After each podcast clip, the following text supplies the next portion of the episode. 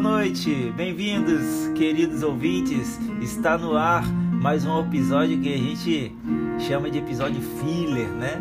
Está no ar mais um episódio de responder comentários de nossos ouvintes. Então já está no ar mais um Jantando na Taverna.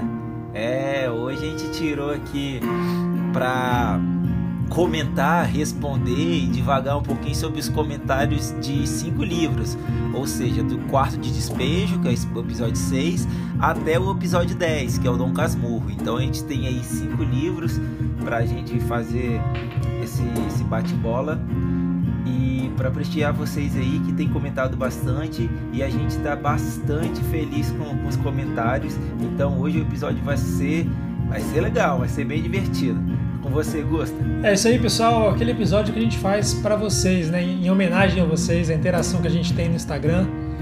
E com um detalhezinho, sempre depois que a gente terminar de comentar os comentários de vocês, é hora de indicar os indicados. Que aí eu vou indicar os livros que está no texto lá do Spotify, mas eu sei que pouca gente lê. Então eu reforço aqui e falo um pouquinho mais a fundo, bem brevemente, sobre os livros que são indicados em cada episódio. É no estilo de se você gostou de, que é o episódio que a gente apresentou, você também pode gostar de. Então eu indico um livro parecido.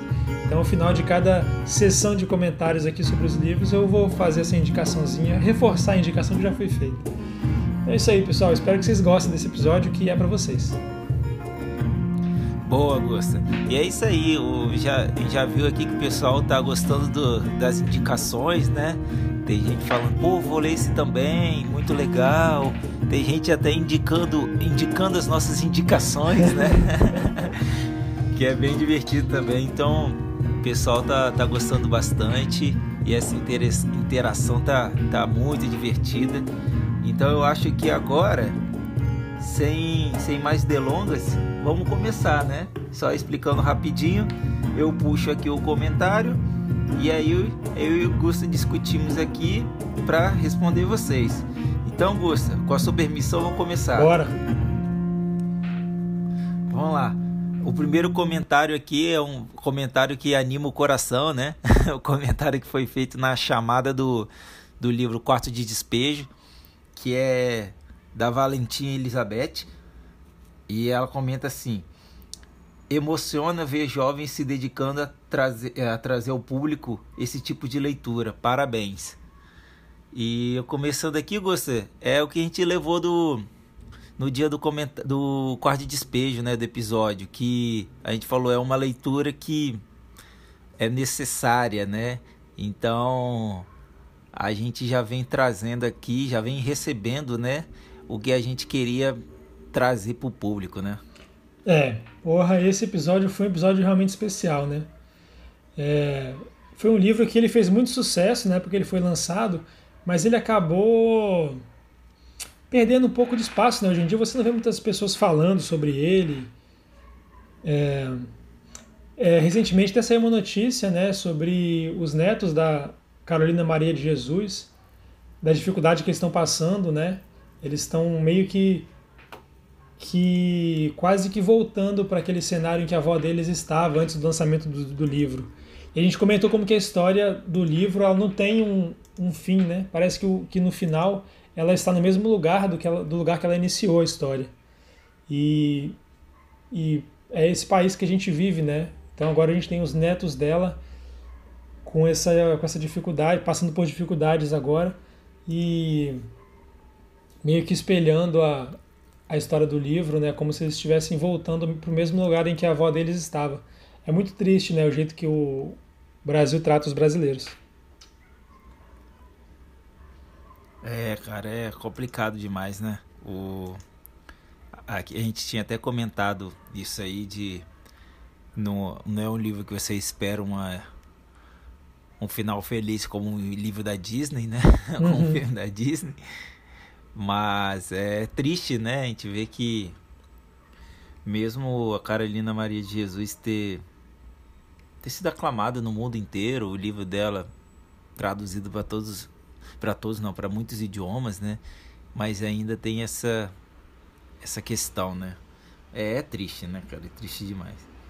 E aí, mais uns dois comentários aqui, né? Reforçando essa questão do, do que o pessoal gostou bastante, que é a Bruna Escaramuça. Ela fala: Que episódio, meninos? Já vou ler o livro. Isso daí é o que a gente gosta de, de ver, né? Esse é o comentário que a gente fica mais feliz. Né? Caramba, tem, tem, é, muito, é muito interessante que tem, que tem gente que está esperando o episódio para ouvir sobre o livro e ler o livro. É. Tem que falar assim, deixa eu ver esse livro aí, pô, ele é muito bom, quero ler para tirar minhas conclusões. Eu, eu particularmente gosto muito disso também, né? Como eu contei lá do Dom Casmurro, né? Eu tive que reler o livro depois de uma nova interpretação. Então a gente tem vários tipos de leitores, né? De, de, ouvintes. Aqueles que não querem spoiler, pegam a primeira parte e ficam no hype. Tem aqueles que já leram, ouvem e leem de novo. E tem os que não leram e vão ler depois do episódio, né? Isso. E aproveitar e comentar que, que a Bruna também está sempre apoiando, é, compartilhando os stories dos episódios, interagindo bastante com a gente. Se algum dia a gente crescer muito e tiver um, uma carteirinha dos primeiros sócios, com certeza ela vai estar entre os mais importantes. Não, com certeza. Vai ser o, os números zero, né? O zero alguma coisa. É, e é isso aí, complementando aqui o, o Volgano Rocha. E comenta, né? Tô gostando de ver a variedade do podcast. Vocês estão fazendo várias, vários estilos literários. Muito bom isso. E é isso, né? A gente traz aqueles livros que são mais hypados, traz livros que são mais clássicos, traz aqueles livros que são muito bons e a gente traz porque a gente leu, ficou sabendo e a gente falou, nossa, a gente tem, tem que trazer isso para os nossos ouvintes, né?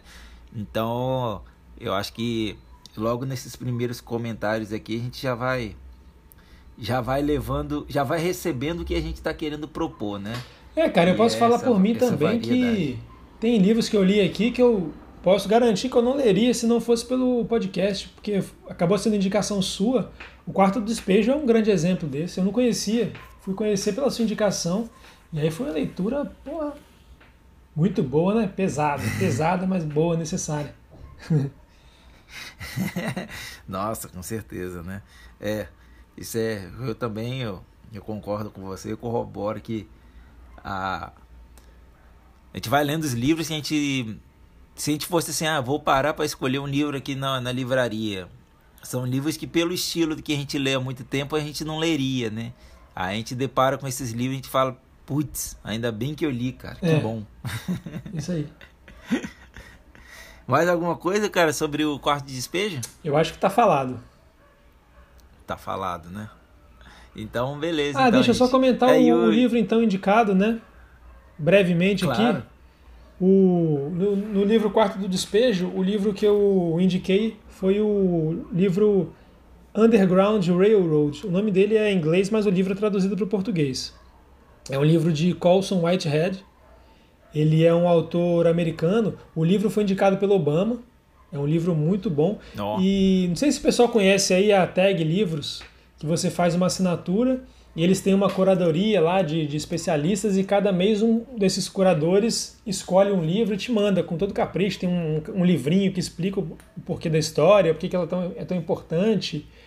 E a Jordana me deu de aniversário é, eu acho que há dois anos atrás, é, três meses da assinatura dessa tag, e o primeiro livro que veio foi esse livro, Underground Railroad, e é um livraço, e ele, ele fala do contexto de escravidão nos Estados Unidos e fala de um sistema que eles tinham para conseguir libertar alguns escravos através no livro ele é meio fictício né? ele é baseado num sistema de ajuda que existia mas na ficção do livro é um sistema de de ferrovias subterrâneas que são construídas e é por lá que eles conseguem. É, é, meio, é meio fantasioso, né? Um livro de ficção.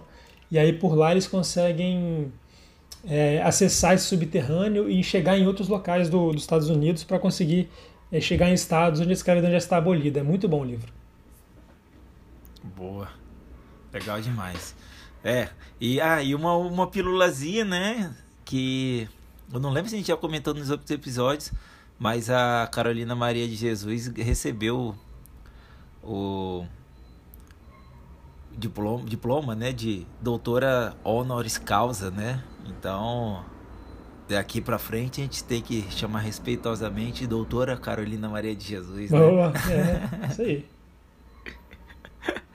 E é isso aí. Então agora para os comentários do próximo episódio, né? Que é o episódio número 7, que é o livro Matéria Escura, né? Livro de, de ficção muito legal, muito legal. Eu confesso uma coisa, eu gostei, eu, eu gostei muito do livro, né? Por, por trazer uma coisa de ficção mais profunda, assim. Mas infelizmente não tivemos muitos comentários aqui, né? Do, do Matéria Escura. Então, mas eu trouxe um comentário aqui interessante do tio Vogan, que falou assim: Boa, Diego. Também entendi o Búfalo, o nome do Chicago Bulls. Meu pai, ele é um fãzaço de NBA também. É, é. mesmo? e a gente começou a ver basquete junto, NBA junto, na época do Michael Jordan. Ah, então dá, dá pra entender. e aí a segunda parte é o que ele comenta. E eu pensava que o roast tinha que ser só com filé. Olha lá. Legal, né? Então, as nossas questões aqui vão, vão além, vão, vão também para a parte gastronômica que faz parte do nosso nosso podcast gastroliterário. Né? Então, bom, né? A gente está influenciando em, em, duas frentes Olha diferentes, só. coisa boa demais. Eu queria aproveitar, pessoal, comentem nos posts das, das receitas, porque a gente tem nosso mestre culinário aqui é disponível para vocês. Se tiver alguma dúvida em relação às receitas, uma forma de fazer diferente, manda comentário lá que vai ter interação do, Diga, do Diegão aí com vocês.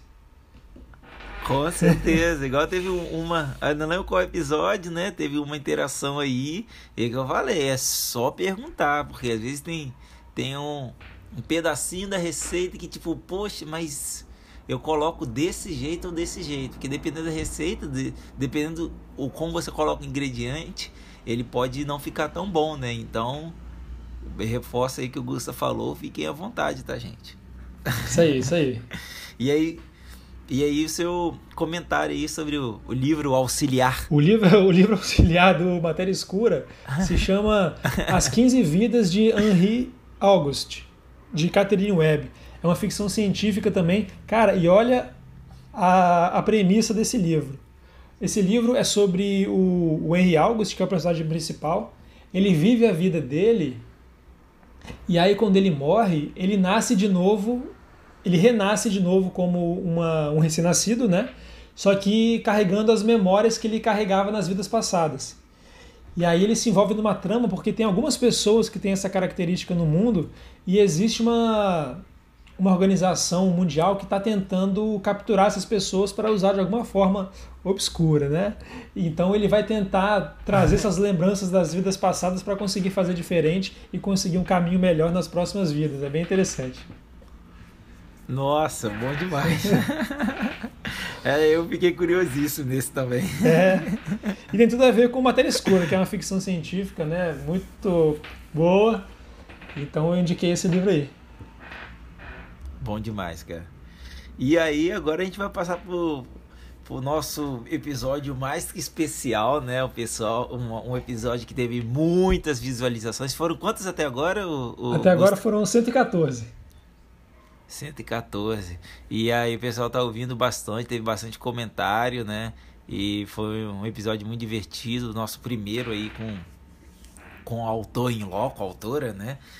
E então o episódio O Peso do Pássaro Morto com a, com a Aline Bay. Então, um episódio grande de 1 hora e 44 de episódio. Ficou bastante tempo ali. Aí eu vou começar com nada mais nada menos que o comentário da própria Alina Bay, né? Boa, boa. Ela comentou lá pra gente. Foi tão bom conversar com vocês. Pô, foi muito legal, cara. A Aline, sério, eu não esperava, assim, porque a Aline, a Aline Bay, é, não sei quem ainda não conhece ela, ela é uma autora, das autoras mais conceituadas do Brasil hoje. É, não, é, não é pouca coisa. Ela tem. Ela já está publicando agora pela Companhia das Letras, que é a maior editora do Brasil.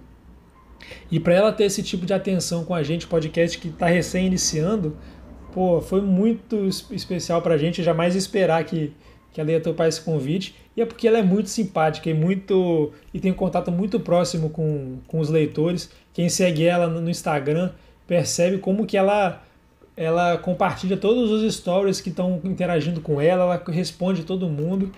Isso para uma pessoa que tem mais de 20 mil seguidores. Então é muito legal. Nossa, isso é verdade, né, cara? Foi, foi muito solícita, né? Então, tava ali, tava à disposição de. A gente teve aqui um probleminha, né, Augusto? Aqui, os bastidores, é. né? Tivemos que trocar de horário quase em cima da hora, assim, na semana. É mesmo, é verdade, eu tinha esquecido. Né, uhum. lembra? Tivemos que trocar o horário, a gente ia gravar à noite, aí não, não podia gravar à noite, tivemos que gravar pela manhã. E ela, não, não, sem problema, tal. Aquela tensão e, e no final foi, foi tudo de bom, né, cara? Foi muito legal. Foi mesmo. E, e aqui ó, traz o, o comentário que a gente gosta muito, né? Mais um, da, da Valéria Anchite Martins Rocha. E, e vem trazer o seguinte: achei muito interessante trazer a autora Aline para o episódio. Quero ler o livro. Então é o que a gente buscou, né, cara? Trazer um episódio especial para trazer mais ainda as pessoas para lerem o livro do peso, o peso do pássaro morto, né? o pássaro, né, como a gente já pode chamar. é muito bom ler, ler o pássaro, que é uma, uma experiência muito legal. E agora já saiu o novo livro dela, né, Sim, cara? Sim, já saiu o livro novo. Tô ansioso para ler. Tô muito curioso com a história. É, com certeza. Agora já saiu a pré-venda e logo, logo, logo a gente já, já entra em contato, porque a própria Aline já, já se prontificou a fazer esse novo episódio. Não, e já vieram cobrar, tá? No direct do Instagram. E aí, é, é perguntando se vai ter episódio novo. Tem que ter, né? Com certeza, vai estar tá na lista aí. Logo, logo a gente tiver com o livro na mão, a gente vai fazer isso com certeza, porque a experiência foi muito boa, não tem por que não repetir. E tem um comentário muito efusivo aqui que você ainda não leu. Qual? Da Glenda Barbosa. Ah, esse eu vou, deixar para ah, depois. Tá então bom. vou ler agora. eu vou, vou ler esse agora e depois eu leio o, o da, da Clau dela. É, a Glenda Barbosa, né? Que sim, é minha irmã. ela realmente ficou muito emocionada. É muito ver isso, muito bom ver isso, né? Que a gente emocionou. então vou, vou deixar aqui o comentário ipsiliter da minha irmã. Muito sutil ela, tá? E, e, ela comenta: Puta que pariu! Exclamação. Aí a gente pensa, pô, caramba, chegou a pela. Aí ela duas vem joga emoção. Duas exclamações. É. Aí ela já joga emoção. Eu queria que o livro se materializasse na minha mão durante o podcast. Exclamação. Bom demais. Que conversa boa! Exclamação! Que mulher! que mulher talentosa! Muito legal. Morri de rir com esse, com esse comentário. Espero que a Aline tenha visto, porque ela deve, vai ficar muito feliz também. Não, com certeza, cara. Vou, foi o. Foi bem de coração esse comentário aí, foi, né? Foi. E aí, um comentário grande aqui, que foi muito bom, muito bom mesmo, foi da, da Cláudia Fala Bela, que eu vou ler aqui mais devagar porque é longo. É, sentir não ter comentado sobre o que mais me tocou nesse livro. Dois pontos. A constatação da efemeridade da vida e como muitas pessoas, mulheres principalmente, vivem sem ter opção de escolha. Simplesmente acordam e vivem sem prazeres, sem questionar se é essa vida que, que gostam de viver e muitas não, ao menos, fazendo esse questionamento. Achei a história trágica, como comentada no podcast, apenas muito triste. Uma existência vazia, sem propósito, sem planos, prazeres. Muito real e atual. Parabéns à jovem autora Aline Day. Seu trabalho me emocionou. É, muito legal mesmo, né, e cara? Aí, né, cara, e é isso aí, realmente é o ela conseguiu trazer bem o as emoções que o livro traz, né, cara? Uhum. E, e e tipo, eu vejo esse comentário não como tipo assim, nossa, que livro ruim por ser triste, e sim, olha o que esse livro traz de sentimento. O sentimento foi muito aflorado, né? E ficou muito claro aqui que ela nesse, nesse finalzinho aqui que fala muito real e atual, ou seja, realmente a Aline B ela conseguiu trazer numa história impactante, é, simples, né? E que esboça bem a, essa vida vazia da, da protagonista, protagonista sem nome. Uhum. e então acho que é mais, mais um ouvinte leitor que, que a Aline conseguiu chocar, né, Gustavo? É. E é muito comum você ver esse tipo de depoimento, como que esse livro impacta as pessoas. E é um, e é um livro que. É, a gente comentou um pouco sobre a técnica da escrita da Aline, né? ela falou bastante pra gente de como é que ela pensa o texto, foi muito interessante o, a forma que ela falou, que ela, como ela pensa, como é que ela escreve, né? Quem lê o livro sabe que é uma escrita completamente única, o jeito que ela estrutura o texto. E ela falou do peso que ela coloca nas palavras, né? É, como ela usa poucas palavras, ela escolhe palavras que têm um peso muito forte. Então isso impacta muito. E é um livro que desperta muita empatia, as pessoas têm muita facilidade de se colocar na história, de se inserir na história. E por isso que a mensagem fica tão forte. É, com certeza, cara. É. O... Acho que até a, a simplicidade consegue adentrar melhor né, na, na cabeça das pessoas, assim.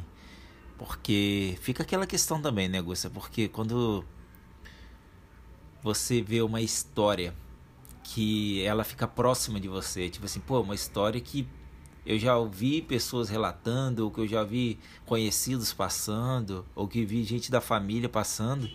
Então, quando traz essa história completa assim, eh, mostrando todos os aspectos completos, faz as pessoas pensar, tipo assim, cara, um pedaço da vida de uma pessoa que eu sei pode ser tudo isso, né? Pode ser isso e muito mais.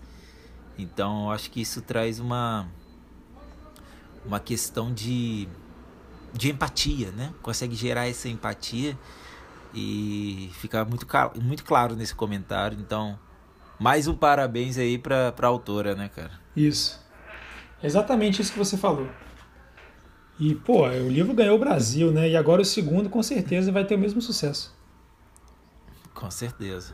E o, o livro, o livro auxiliar qual foi? Vamos ao livro auxiliar. O livro auxiliar, nossa, não lembrava que era esse aqui não. Tô vendo aqui na, no, no texto do, da nossa página. Precisamos falar sobre o Kevin. No episódio eu comentei sobre a autora desse livro, a Lionel Shriver, né? No episódio eu comentei assim as polêmicas que ela entra e eu pedi a opinião da, da Aline sobre, sobre um tema específico, né? E esse livro, Precisamos Falar sobre o Kevin, é. Cara, se eu, se eu, é muito difícil fazer lista dos melhores livros que a gente já leu, né?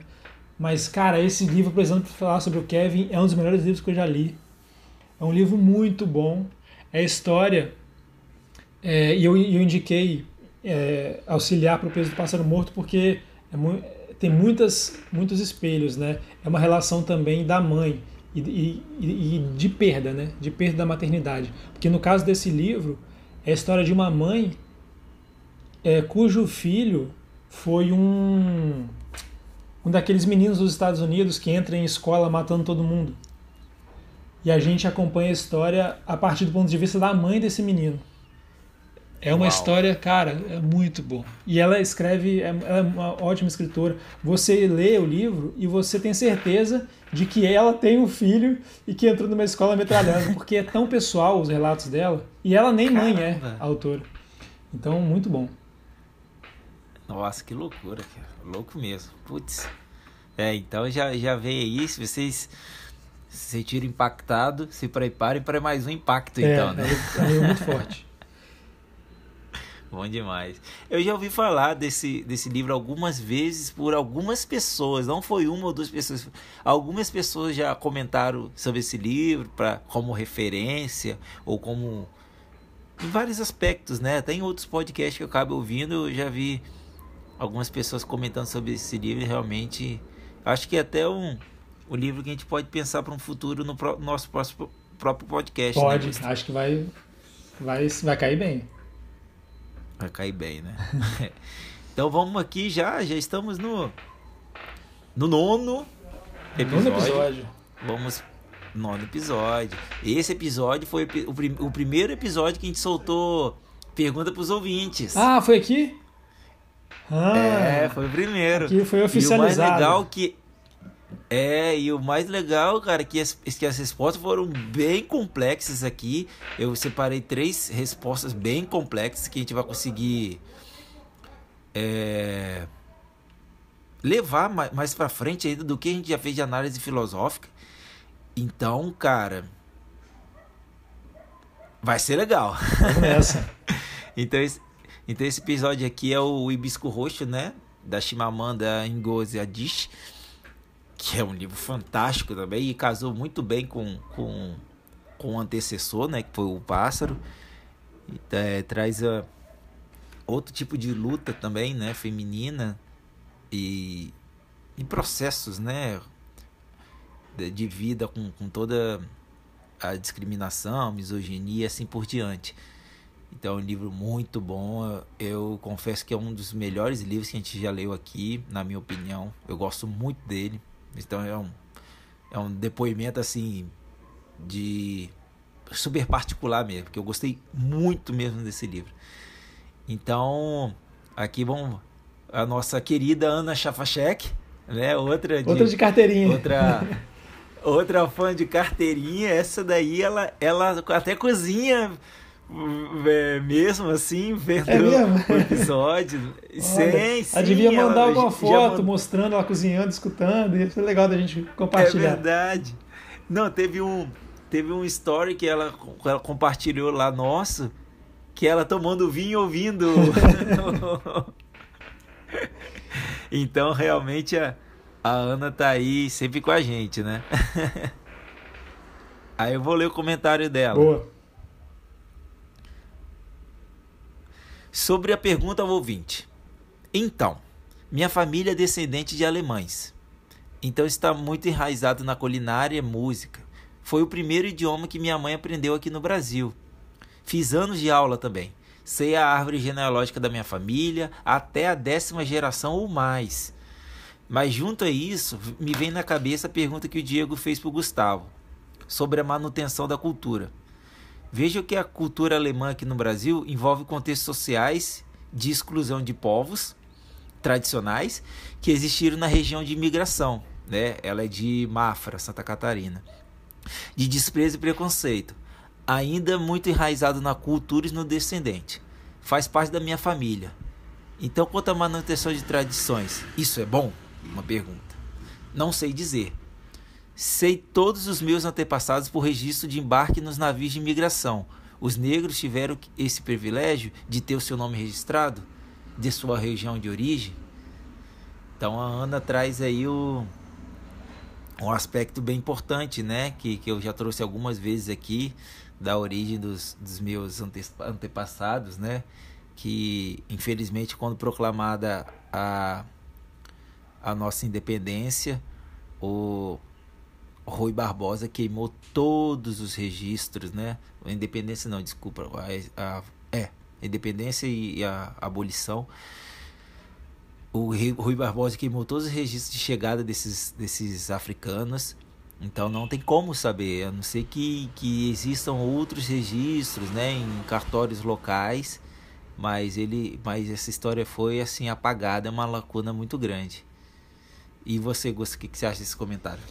É, eu achei, achei um, um comentário muito pessoal dela, foi muito bom, foi muito certeiro né, com o contexto do, do livro. É, a gente. Como é que foi a pergunta que você fez? Você, você lembra? Hum. Putz, cara. Não vou lembrar. Ah, tá. Não, lembrei, lembrei. A pergunta pro ouvinte foi em relação do o quanto da cultura do, dos seus ancestrais você conhece, né? E o quanto isso influencia, assim, na, na, na sua formação. Uhum. E na, ah, não, e, essa aí foi a pergunta para os ouvintes, né? Ela fala aqui um pouco da isso. questão da manutenção de tradições também. Porque eu acho que isso foi um, foi um ponto central da fala dela. Porque, é. realmente, né, cara, a tradição, só por ser uma tradição, ela não deveria ser motivo de, de veneração, né? Não é porque uma coisa sempre foi feita de um jeito que ela deve continuar sendo feita daquele jeito. Eu entendi o, comentário dela para esse lado. Eu li, eu li algumas vezes Sim. assim, né? E eu acho que ela foi muito certeira nisso aqui, porque é, a tradição ela ela tem que ser revista de tempos em tempos, porque a sociedade muda, né? Sim. Com certeza. Então, a gente tem que saber o que valorizar, o que, que a gente tem que manter como símbolo, né? E eu acho que isso é uma coisa que, o, que cabe ao próprio povo que, que cultiva aquela tradição, não cabe a mais ninguém. E é o que ela está fazendo, né? Ela está falando sobre os ancestrais dela. Achei muito legal o comentário dela.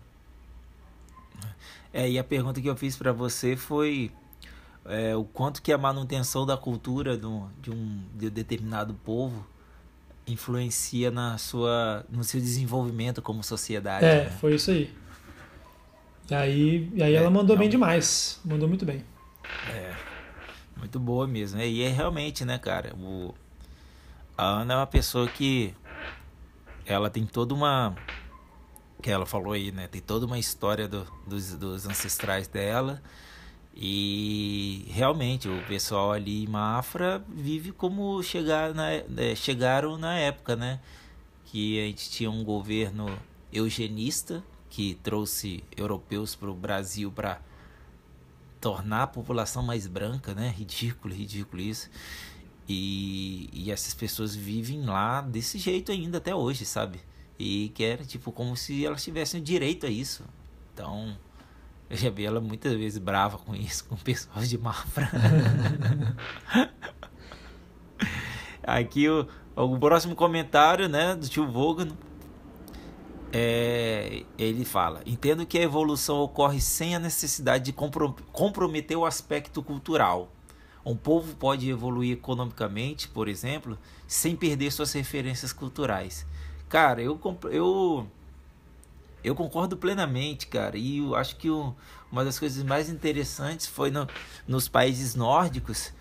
É, tipo assim, são populações que são 63, tem alguns lugares 80, 90% são, são pessoas é, são ateus, né? Eles são ateus, mas há pouco tempo atrás agora eles, eles levantaram grandes monumentos em homenagem aos deuses nórdicos. E aí fica aquela questão, é, mas são ateus, mas acreditam nos deuses nórdicos? Não, eles não é que eles acreditam nos deuses nórdicos, mas a cultura dos deuses nórdicos faz parte da cultura deles, né?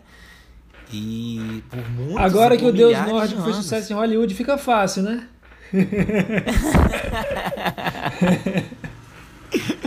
Colocar um Thor bonitão é, lá, né? Agora ficou bom. Então eu achei isso muito legal. Quando eu vi isso, eu falei, ué, mas. Ah, não, eu falei, putz, cara, você olhando de primeira, você se. Eu, eu, me, eu me senti burro. Porque eu falei assim, pô, mas nada a ver isso. Depois eu pensei, não, na verdade tem tudo a ver, cara. Faz parte da cultura deles, eles estão reverenciando eles mesmos. É só uhum, isso que eles estão fazendo. Eu falei, uau, legal. cara. Bom demais. Adorei isso aí. Algum comentário sobre comentário do tio Vogan? Eu acho que também tá, tá certíssimo, né? É, a evolução é, econômica você pode manter suas referências culturais, com certeza, não tenho que tirar nem pôr. É, e no outro comentário aqui ele, ele concorda muito com, com, com, as nossas análises, né? Que ele diz assim: a África é um bom exemplo sobre como a cultura pode ser vítima, não da evolução, mas da submissão. A interferência dos colonizadores europeus foi determinante para solapar várias manifestações culturais que existiam há séculos, como o Jantando na Taverna mostrou. E é isso aí, né? Então você. A, a minha pergunta para você foi direcionada a isso, né? A gente mostrou isso também no livro e os nossos ouvintes também levaram isso para outros aspectos, né? Para outras realidades que até tem a ver com a nossa pergunta ouvinte. E eu fico muito, muito, muito feliz com isso, cara, porque é, a gente conseguir ver o que essas colonizações, né, que na verdade são grandes invasões, trouxe de malefícios a uma centenas, não, milhares de etnias, de culturas, é uma coisa horrenda, cara. Então você tem genocídios no Congo, né?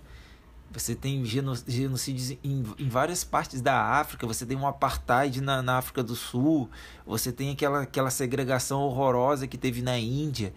Então, isso tudo é fruto do, de uma imposição cultural, uma tentativa de mitigar a cultura local, que é muito bom que os nossos ouvintes estão tocados para isso e tipo é tipo uma pirâmide tipo esquema pirâmide né? Um passa para dois que dois passa para quatro quatro passa para oito. E assim vai embora. É. então é bom ver que a palavra do, do jantando na taverna está surtindo efeito. E vale a pena a gente chamar atenção para a importância da literatura né? Como um, uma uma ode à cultura. Porque é o registro que está aqui a Chimamanda deixou o registro dela. É a... Você trouxe no episódio né, como que esse livro é um pouco da, da história de vida dela, né, meio que misturado ficção com realidade. E, e ela conseguiu registrar muito bem a, a, importância da cultura e apresentar muito bem né, a cultura local para o resto do mundo, que se encantou tanto com o livro dela. Ah, com certeza. Bom demais. Eu, eu virei fã, virei fã dela. eu tô até com com um manifesto feminista que ela, que ela escreveu. Estou aqui para ler, já estou em PDF. Que eu estou muito curioso para ler. Legal. Cara. Então, já conhecer da autora, espero coisa muito boa, né? Ah, certamente vai ser. E aí, com certeza. E é isso aí, legal, cara. Gostei dos nossos ouvintes Pessoal respondendo a, a, a nossa pergunta bomba. Né? Que legal, cara. E agora eu vou fechar aqui com um comentário que é um pouco mais polêmico, hein? Hum. Vamos nessa. Vou, o, o comentário da dona Valéria Martins Rocha. Polêmica, Conhece? polêmica demais ela. Tem que ver saindo do grupo lá. de família. Uma polêmica atrás da outra.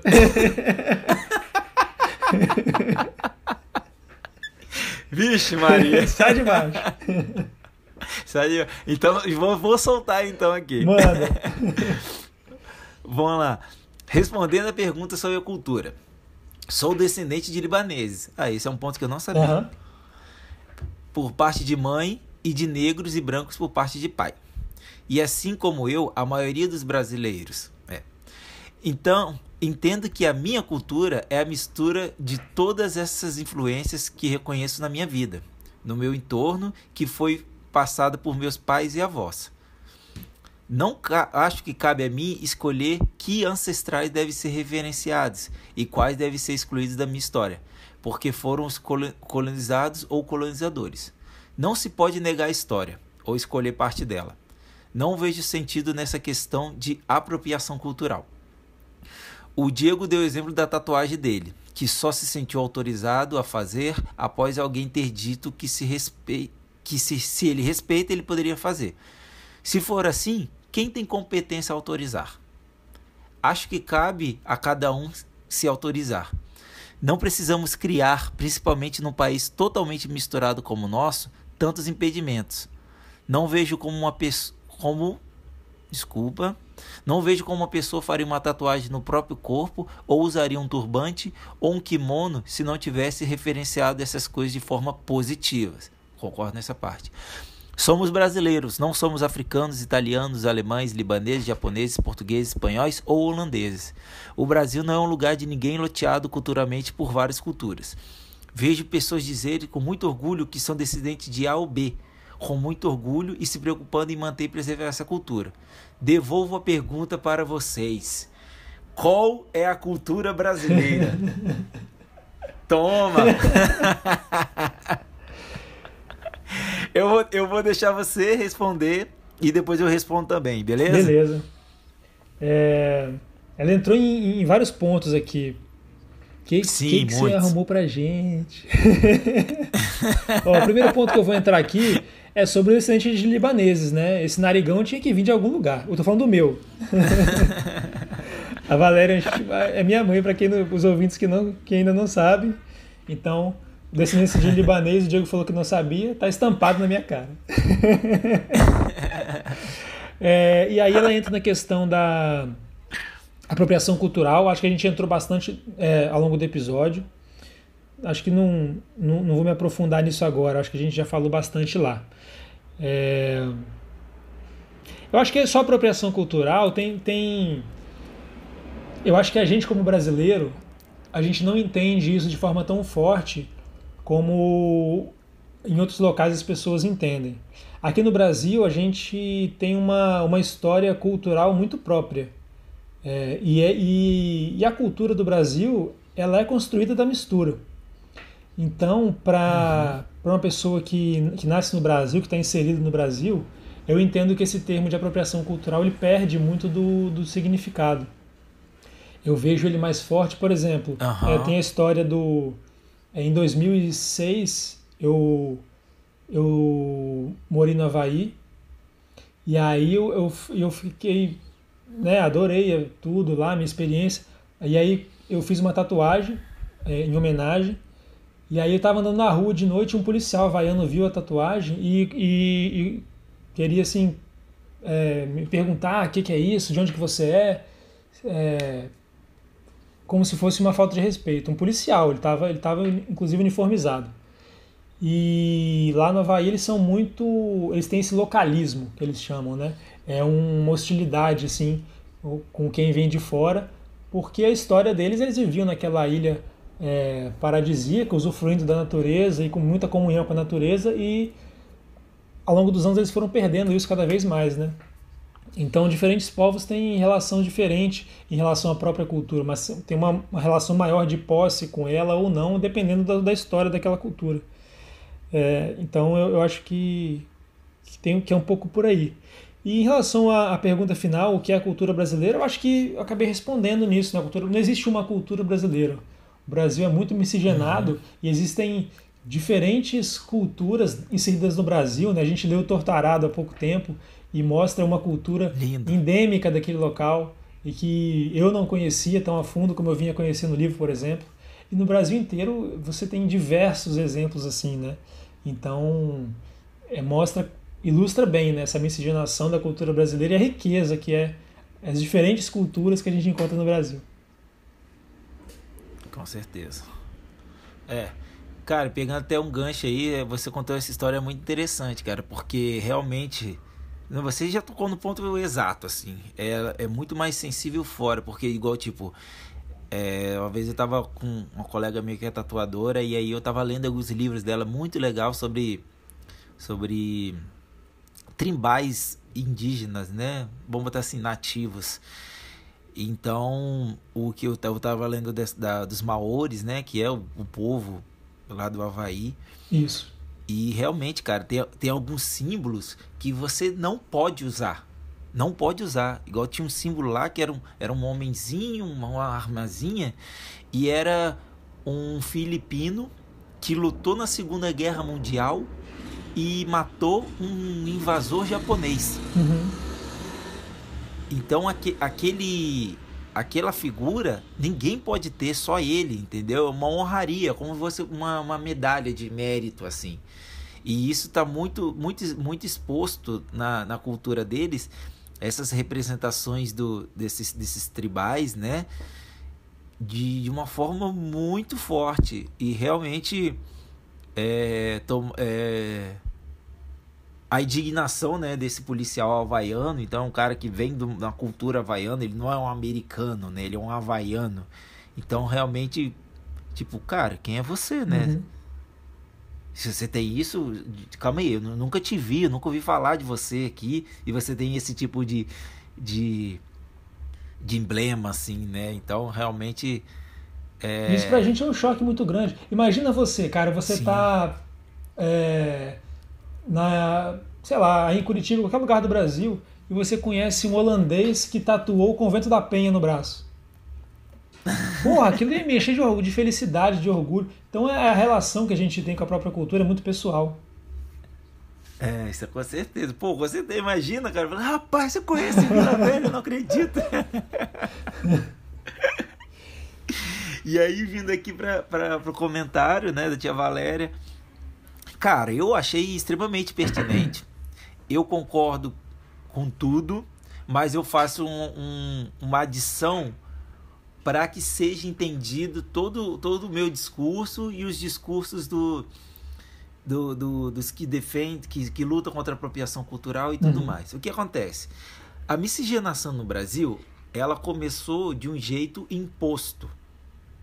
E quando eu falo imposto, eu estou botando, estou falando de um jeito suave, porque era por forma de estupro.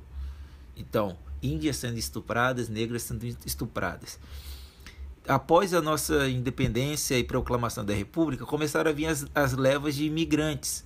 E depois da Segunda Guerra também, começaram a vir grandes levas de imigrantes para cá. Então você tem toda a leva europeia, depois você tem uma, uma leva japonesa. A diferença é o seguinte: quando os imigrantes europeus vieram para cá, eles vieram trazidos pelo governo brasileiro, vieram com direitos, ganharam terras que poderiam ser, poderiam não, deveriam ser destinadas aos negros alforriados e aos indígenas alforriados. Então hoje tem, tem que ficar descendente quilombola brigando para ter o direito à terra, indígena brigando para se manter na Terra, que ele já está na Terra, né? não é nem tipo, ele já está lá, ele nunca saiu de lá, né? E então criou-se uma estrutura de, de racismo. Então, quando você fala assim, quando a gente fala qual é a cultura brasileira, essa pergunta ela seria fácil de responder se não tivesse um racismo. Por quê? Quando tudo, tudo que é voltado para a cultura do negro, é colocado de lado. A religião é chamada de macumba. Tem vários termos que, que é pejorativo em relação ao negro e sua cultura. Então, boa parte do povo brasileiro não aceita a própria cultura. Que boa parte dela é a cultura do negro, do, africa, do, do descendente do, do africano. Então, é pertinente falar da apropriação, porque a partir do momento que você não aceita a cultura do seu próprio país, dessa parte, e você usa em seu benefício, você está pr praticando uma apropriação cultural. Mas se, se a gente chega num ponto, num futuro, de que aceita-se toda essa cultura como integral brasileira, aí acabou, é cultura do Brasil. Então a gente tem uma nuance mu muito importante aqui que é o, que é o racismo estrutural. Então, é, é isso, é essa, ou seja, a anexação, a anexação não, a aceitação dessa cultura de descendentes africanos, ela é necessária para que a gente se entenda como Brasil, cultura brasileira, e assim a gente possa entender o que, que é uma apropriação cultural, o que não é apropriação cultural. É um problema você se orgulhar de ser descendente de italiano. O problema é você expor que ser descendente italiano é ser superior. O que muitos brasileiros fazem. Muitos brasileiros. E aí e é sempre de descendência europeia. Porque você vê, principalmente em São Paulo, muitos japoneses sofrendo preconceito também. Porque eles vieram numa leva que não foi trazida pelo governo de ah, venham aqui embranquecer a população. Foi trazido pelo governo, tipo, não, a gente dá auxílio a vocês, já que vocês estão passando fome aí. Então, o problema todo dessa, dessa questão da cultura brasileira é um racismo. É, então, você gostaria de saber um pouquinho aí sobre o nosso livro auxiliar. Boa, cara. Então vamos abrir aqui e olha só, fizemos agora um crossover entre episódios, porque o livro indicado aqui no Bisco Roxo é o próprio Tortarado. a gente veio a fazer um episódio especial com ele, sobre ele. E quem não escutou ainda, vai escutar, ficou muito legal. Acho que foi um dos melhores episódios. A gente conseguiu trazer muito simbolismo em cima da história, ficou muito legal.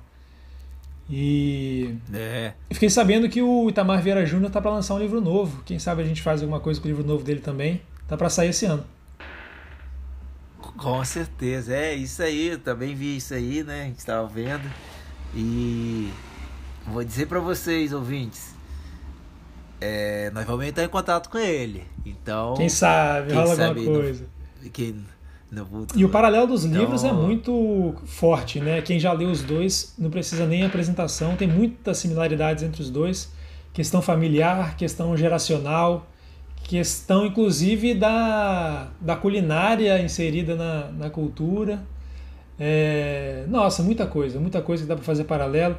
tem questão da, da força que é feita para é, numa tentativa de suprimir aquela cultura. Então são muitos paralelos que dá para fazer dos dois livros. E essa indicação ficou legal porque acabou virando um episódio. É, com certeza.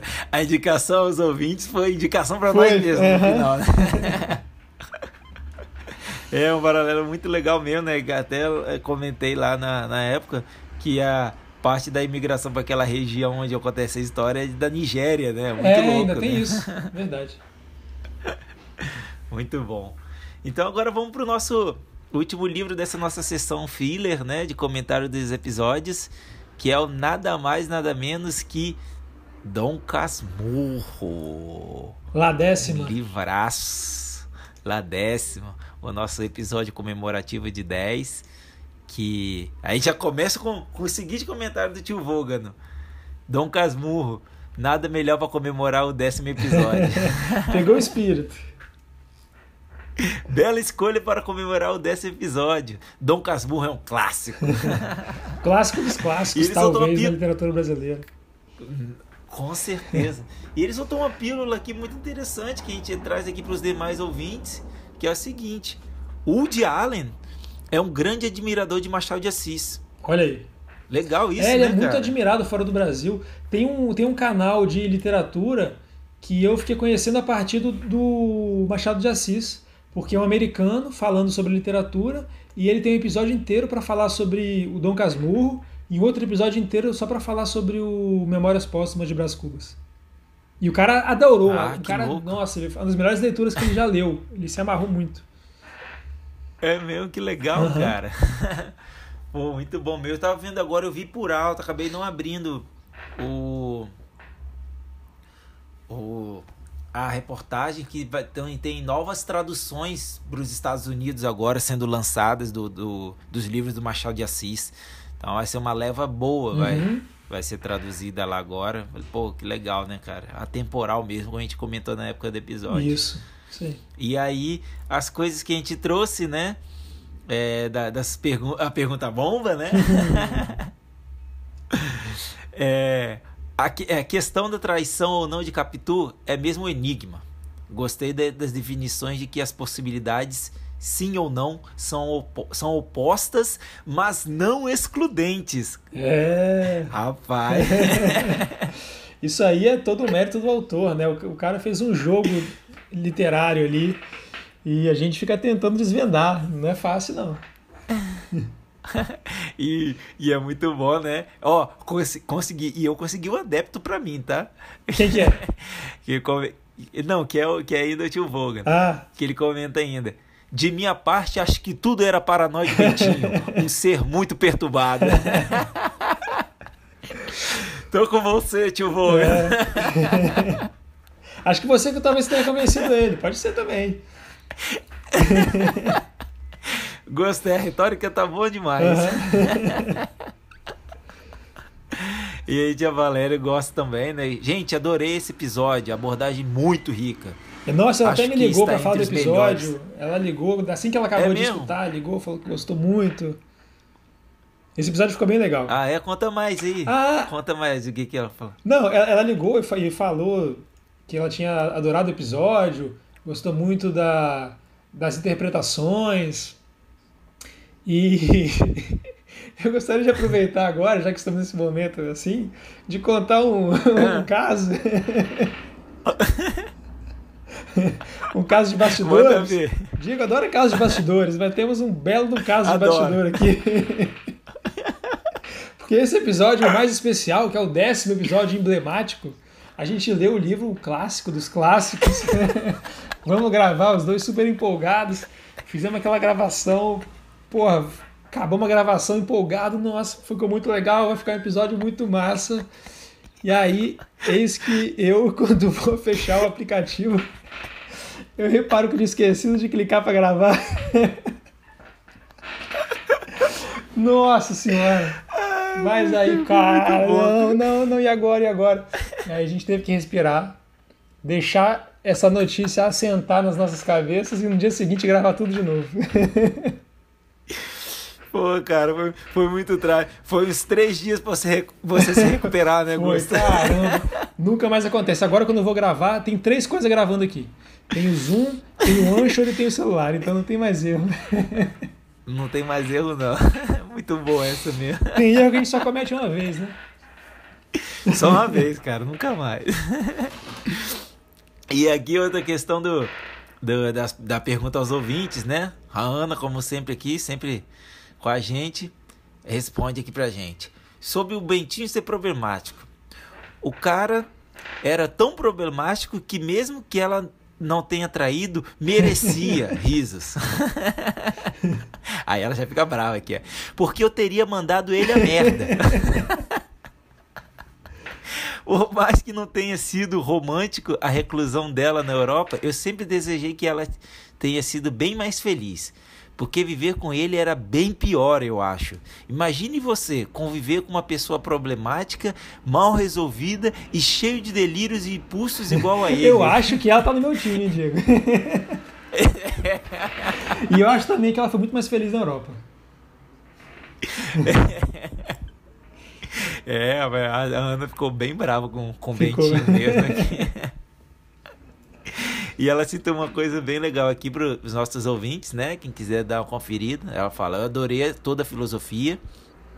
Li duas vezes e assisti a série Capitu em 2008. Aí ela fala: Tem no YouTube, assistam e me digam o que acharam.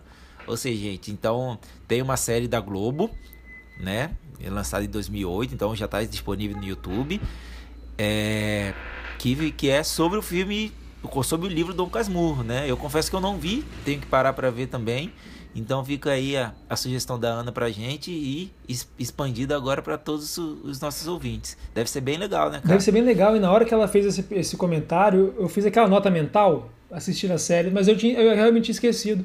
Agora que você leu o comentário dela, eu relembrei disso e vou, vou separar pra ver. Bom, bom demais. Isso aí, mais uma interação muito boa e efusiva da Ana. Isso. Ficou bem brava com Ficou brava. Com razão. E o livro auxiliar, qual que O foi? livro auxiliar aqui do Dom Casmurro foi uma, uma pegada diferente, porque é um livro bem diferente de Dom Casmurro. Só que eu queria trazer um livro contemporâneo e queria trazer um livro que viesse com esse ar de mistério e usando o narrador para introduzir esse mistério. Então o livro que eu trouxe é um Aham. livro. A gente ainda não fez nenhum livro de, suspe... de, de suspense e investigação aqui no podcast, né? E esse livro é Verdade. bom pra caramba, chama Ninféias Negras. É um livro de Michel Bouzy. Bouzy, não sei. Eu acho que ele é francês. É um livro de investigação policial.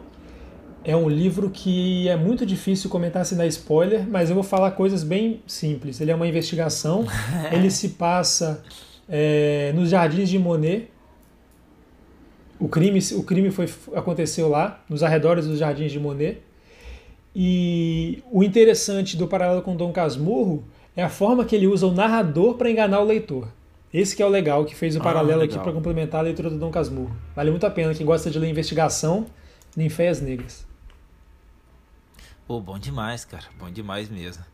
É, isso aí. E eu, então a gente fecha aqui o Dom Casmurro e eu queria aqui deixar é um comentário que foi feito no, no Hibisco Roxo. Então eu vou deixar como bônus aqui pra gente dar uma estigada nos nossos ouvintes. Hum. A, a, a Carla Anchit ah, já sei. diz: Tem uma sugestão a fazer de um livro a ser abordado. Ah, diga mais. Seria muito interessante que vocês fizerem, fizessem um debate com o livro do Gustavo, O Gesto Infinito. Eita! E a sua, o seu pedido é uma ordem. É. Então, Carla, o... a gente já está vendo isso, né? A gente vai ter uma, uma participação especial nesse futuro episódio, então não vamos soltar. Vamos soltar aqui agora Podemos, ou não? podemos cara? soltar. Podemos? Ah, então vamos soltar aqui uma novidade. A gente convidou o BG do Pulitzer que pariu, né? Um do- dos que com- compõem o grupo lá.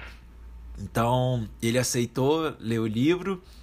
ou melhor, ele solicitou Augusta primeiro, né, para ler o livro. Logo que ele solicitou, a gente conversou com ele, ele topou. Então aí num, num, futuro próximo, né? Não vai demorar muitas semanas. A gente vai gravar o Gesto Infinito com um convidado especial, porque o Gusta não vai poder fazer nada filosófica do próprio livro. É, né? não, não cabe a mim, cabe aos leitores. E foi muito interessante, ele veio falar comigo, e cara, ele foi muito perspicaz, ele foi muito. É, porque o, o, BG ele veio falar comigo sobre o título do, do Gesto Infinito ele perguntou se tinha alguma relação com Graça Infinita, do David Foster Wallace. E, cara, ah. eu, eu, eu falei com ele que quando eu li esse livro do David Foster Wallace, ficou muito na minha cabeça. E eu falei com ele que é, não tem muito a ver no significado, né? É, é bem diferente os significados. Mas na sonoridade, quando eu, quando eu vi Graça Infinita, foi uma sonoridade que ficou muito presa na minha cabeça. E aí eu fiquei com aquele nome na cabeça, tal, matutando, e aí me veio o Gesto Infinito e achei que casou muito bem com a história. E, pô, ele ter captado isso só com base no título, sem nem ter lido ainda, foi muito legal. Aí ele perguntou como é que fazia para comprar, aí eu indiquei os links para ele. E aí depois que, que veio essa ideia, né? Pô, se ele se interessou para ler, e agora a gente tem essa amizade já com o pessoal do, do Pulitzer que pariu, vamos convidar ele. A gente estava já buscando alguém né, para fazer esse episódio. E acho que vai ficar bem legal. Ah, com certeza, vai ser muito bom. Então, galera, então já tá hypando aí, já demos algumas novidades, até o Gusta soltou algumas novidades do título. Então vai ser bem legal isso aí também, hein? Vai, vai ser legal. Não temos uma data ainda, e né? Agora Mas assim fechar... tiver, a gente avisa no Instagram. É. Ah, com certeza, com certeza o pessoal vai saber de tudo com todos os detalhes. E agora aqui pra gente fechar o nosso episódio, né, cara? Vamos trazer mais uma novidade para os nossos ouvintes. Hoje a gente vai lançar o nosso concurso, o primeiro concurso aqui do, do na Taverna, que a gente quer mais ainda a interação de vocês e querem e quer, quer ouvir vocês. Então, passo para você, Gusta. Como que vai ser esse nosso concurso? Qual é o nome desse nosso concurso? A gente, a gente é bom de nome, né? Então esse concurso se chama o menu da janta. Então você vai ter o menu à sua disposição e vai escolher qual vai ser o prato principal, certo? Então nós temos o concurso Menu da Janta e nós vamos apresentar para vocês os livros que estão disponíveis aqui no nosso cardápio. Então nós temos Planeta dos Macacos, é o primeiro livro, que é uma ficção científica. O segundo livro, que é O Velho e o Mar, que é, um, que é uma literatura clássica do Hemingway, mas com pé no, no realismo. E nós temos o terceiro livro, que é o. Chama. Peraí que eu esqueci. Como é que chama o livro? E o terceiro livro que se chama Aniquilação, é uma ficção científica também, é um livro não tão conhecido, mas é um livro que, que envolve muito a parte biológica, mutações, então vai dar para a gente entrar mais a fundo em algumas questões interessantes, caso vocês se interessem por elas. Então, nós temos aí no nosso cardápio Planeta dos Macacos, O Velho e o Mar e Aniquilação. Agora com vocês, o menu está na mesa. Boa, Gus, é isso aí. Então a gente vai deixar aí, né? Então a gente costuma postar a fotinha do nosso prato do, do, episódio. Então amanhã a gente já vai postar, já vai deixar ali uma postagem do nome dos três livros para não esquecer. E vamos deixar aqui na descrição também desse, os três livros. E como que vota? É muito fácil. É só ir nos comentários do episódio, desse episódio aqui, dos comentários, ou no próximo também, tanto nesse como do próximo que tem o nome dos livros. E vai, quais, quais votos vão valer? Você, você vai ter que escrever o nome do livro que você quer, marcar um amigo seu que você acha que vai gostar, então você vai botar o arroba do, do seu amigo, e tem que colocar também a hashtag jantando na taverna, tudo junto. Então vamos bombar essa nossa hashtag aí também. E o, o, o voto vai ser computado desse jeito. Então vai ter lá direitinho, é só, só jogar lá, comentou, computa o voto. Então aí depois a gente vai, vai falar qual, qual é o escolhido. E aí é só partir pro abraço que quem, quem manda é vocês e a gente só vai seguir, que eu tenho certeza que vai ser muito bom. São livros muito bons. A gente volta um pouco para a ficção científica que sempre gera desdobramentos muito grandes, né? São bem psicológicos. E é isso aí. Então, espero vocês todos comentando bastante nesse livro aí, nesse, nesse livro não, desculpa, nesse nosso concurso Menu da Janta. É o primeiro concurso, vão ter mais, tá? Menu da Fiquem Janta. Fiquem ligados. E eu gostaria muito, muito, muito de agradecer a vocês por todas essas interações. Os comentários foram super legal, foi super legal ver vocês respondendo nossas perguntas bombas direcionadas aos ouvintes. A gente ficou aqui uma hora nisso, nesse, nesses comentários, né? Então, para trazer para vocês mesmo que a gente gosta muito da interação, respeita muito a, a, as ideias e, e, o que vocês escreverem, o que vocês sugerirem, a gente vai estar tá trazendo aqui para que esse podcast, o Jantando na Taverna, é um podcast que é nosso. Então, fiquem sempre muito à vontade, como a gente vê no, nos comentários aqui. E fico muito feliz de que vocês estejam interagindo com a gente. Então é isso aí, galera. Obrigado. Uma boa noite a todos. E aqui quem vos falou mais uma vez foi Diego Barbosa. Boa, boa, isso aí, pessoal. Já deu para ver que nesse segundo episódio de comentando os comentários, já teve muito mais interação. Então dá para ver que o, que o pessoal está se engajando cada vez mais com a gente e está sendo muito legal isso mesmo. Continuem que a cada cinco episódios a gente vai lançar episódios especiais para trazer a visão de vocês e comentar e, e, apresentar e aumentar essa interação entre a gente, né? É isso aí, me despeço também até a semana que vem. Um abraço para todo mundo. Vinheta.